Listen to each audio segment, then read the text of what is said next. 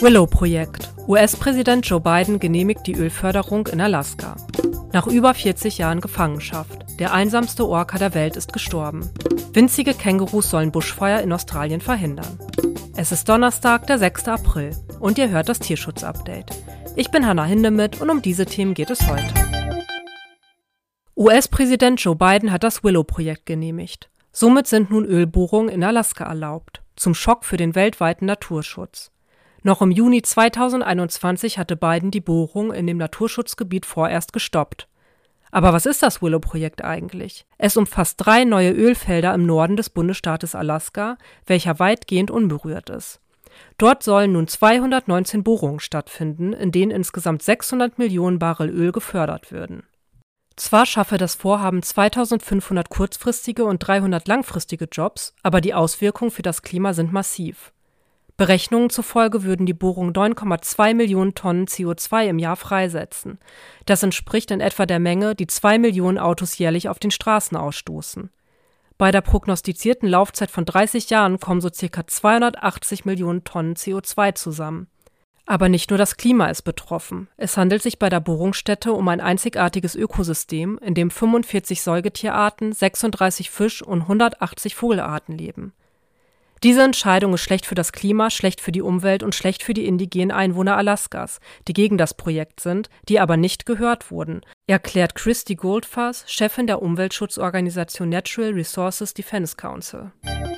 Vor über 40 Jahren wurde Orca-Dame Kiska vor der isländischen Küste gefangen und in den Themenpark Marineland in Kanada gebracht. Nun ist sie verstorben, ganz alleine, wie sie es viele Jahre ihres Lebens war.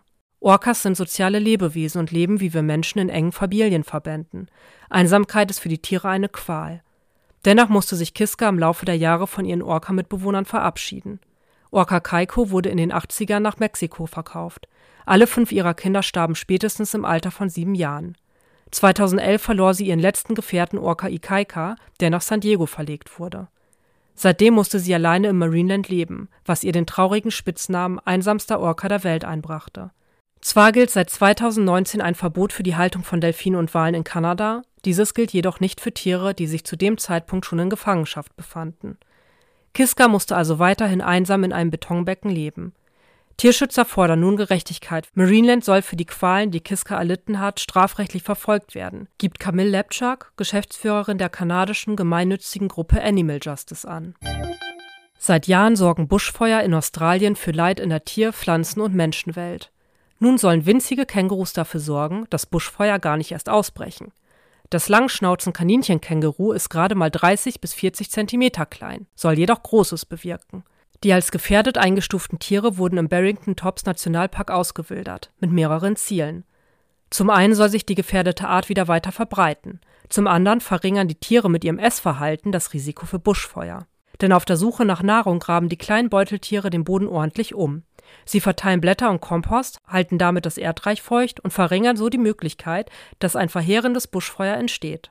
Die Feuerwehrleute Australiens freuen sich über die Hilfe der Beutelsäuger und hoffen, dass sie gemeinsam dafür sorgen können, die Einwohner Australiens vor verheerenden Buschfeuern zu schützen. Damit endet das Tierschutz-Update für diese Woche. Gefällt euch dieser Podcast? Dann lasst doch gerne eine Bewertung bei Apple Podcast oder Spotify da. Ich bedanke mich fürs Zuhören und wünsche euch eine gute Woche.